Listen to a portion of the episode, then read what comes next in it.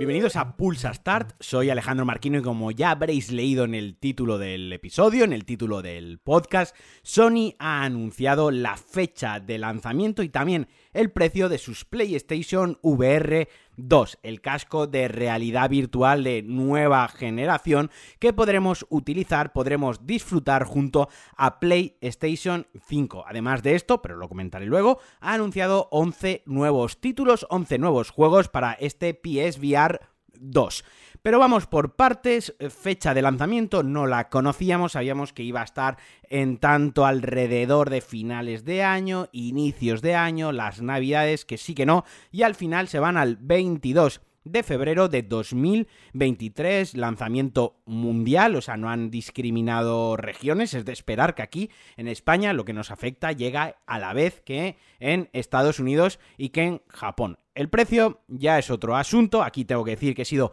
el primer sorprendido, mi quiniela, mi apuesta iba con un precio límite, un precio tope igual que el de la consola. Yo esperaba que se vendiese en torno a 50, 100 euros más barata que la consola, pero gol en las gaunas, al final son 600 euros para España, 550 dólares para Estados Unidos. A mí, personalmente, se me antojan caras. Estaba pensando, lleva un rato dándole vueltas de cómo enfocar este podcast, si ponerme muy furioso con Sony, si intentar justificar el precio, no voy a entrar en eso, por todos es conocido, todos sabemos cuál es el panorama de la VR, es una tecnología todavía cara, porque no hay muchos fabricantes que, que, la fabriquen, valga la redundancia, porque tampoco tiene un parque de usuarios muy amplio y que permita a las compañías, en este caso Sony, tener un precio de entrada a pérdidas con el hardware y luego, y luego compensarlo con el software, como sí que pasa con las consolas o con, otro, con otra electrónica de entretenimiento y de,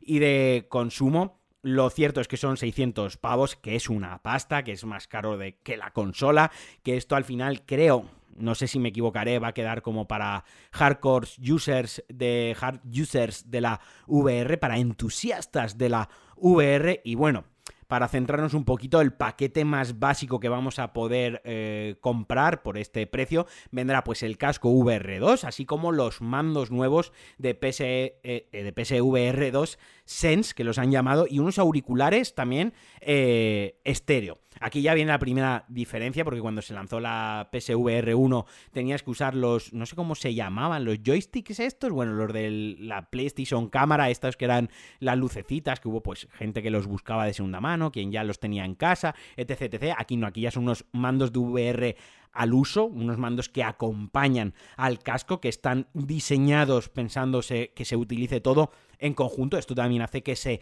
encarezca el pack de, inicio y de bienvenida. Una cosa que yo sí que le achaco y que le echo en cara y que aquí me parece que Sony otra vez está pecando, mira, si me queréis vender el cacharro por 600 euros y queréis que os lo compre, dos cosas. Lo primero, creo que en ese precio, en esos 600 euros, podría haberse incluido el trabajo que llevaba o que tendría que tener o el que conlleva el hacerlos retrocompatibles, porque esto hay que tener claro que la PlayStation VR 2 no es compatible con los juegos de PS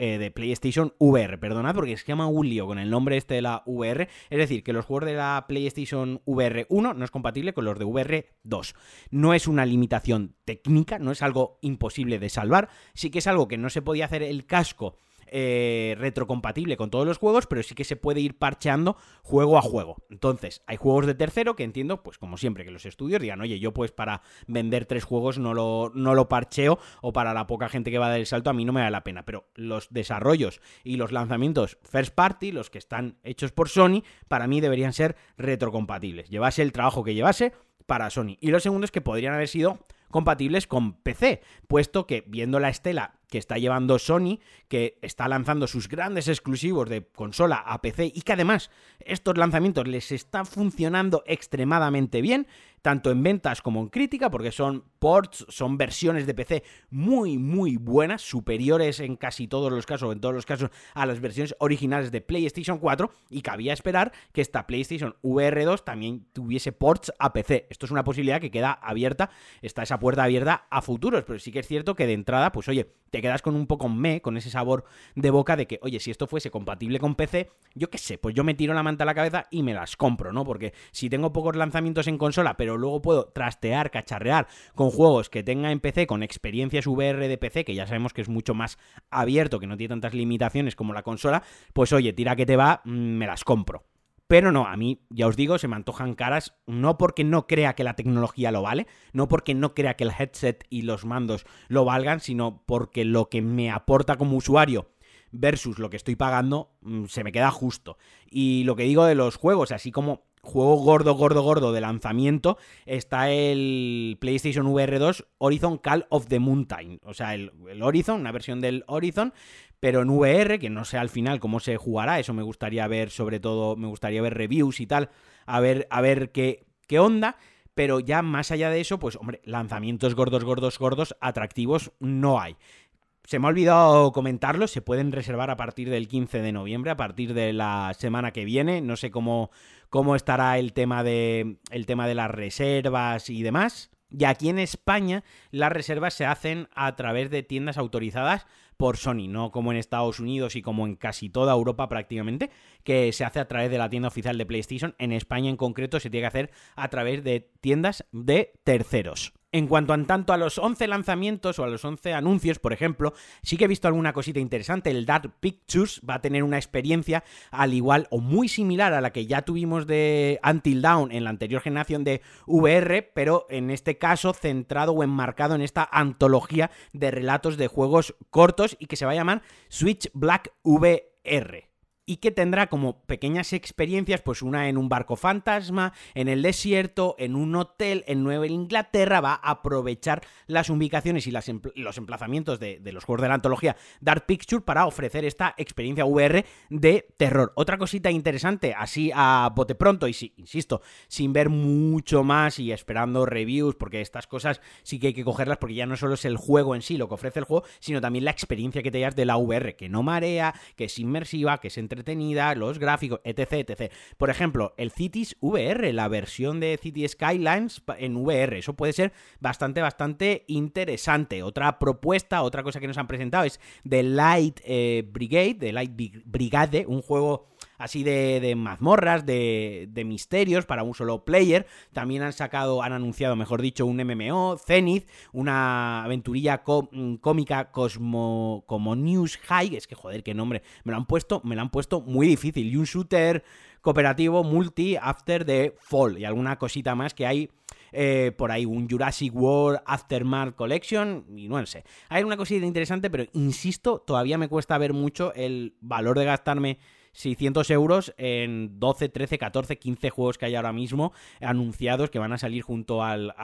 cacharro y que son juegos, bueno, son experiencia VR. Yo eh, espero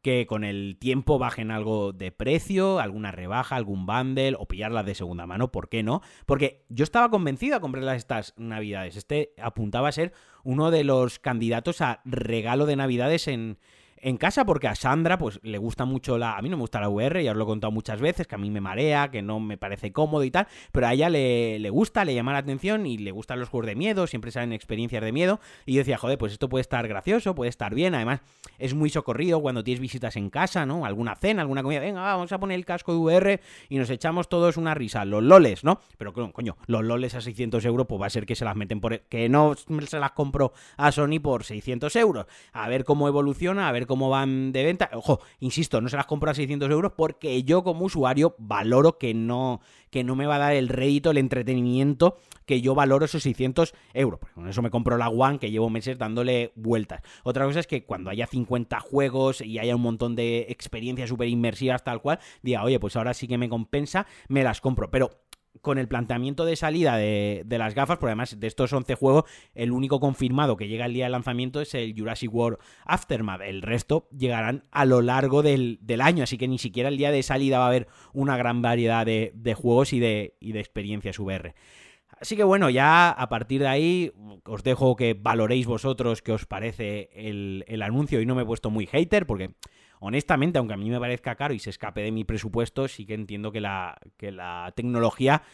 pues igual vale ese precio. Que quizás creo que una estrategia de haber perdido algo de dinero con el hardware para recuperarlo con el software o para acompañarlo con, con, impulsar las ventas de la consola. Que se podía haber apretado un poquito Sony, eso estoy segurísimo, estoy convencido y creo que debería, que debería haberlo hecho. Pero bueno, ya estamos viendo que Sony últimamente pues se aprieta poquito. Y venga, va, para acabar, para cambiar de tercio, un pequeño, un pequeño spin-off, ¿no? Un poquillo, un pequeño eh, off topic. La serie de The Last of Us ya tiene fecha de estreno en HBO Max, ya sabéis, la serie basada en el juego de Naughty Dog, en uno de los mejores jugador de la historia, una de las mejores historias que nos ha regalado los videojuegos y que la podremos disfrutar, como digo, en HBO Max a partir del 16 de enero y contará con nueve episodios. A mí me da que se nos va a hacer corta, la serie tiene muy buena pinta, mucho hype. Ya sabéis, 16 de enero tenéis hasta entonces para jugar el primer de Lost of Us si no lo habéis hecho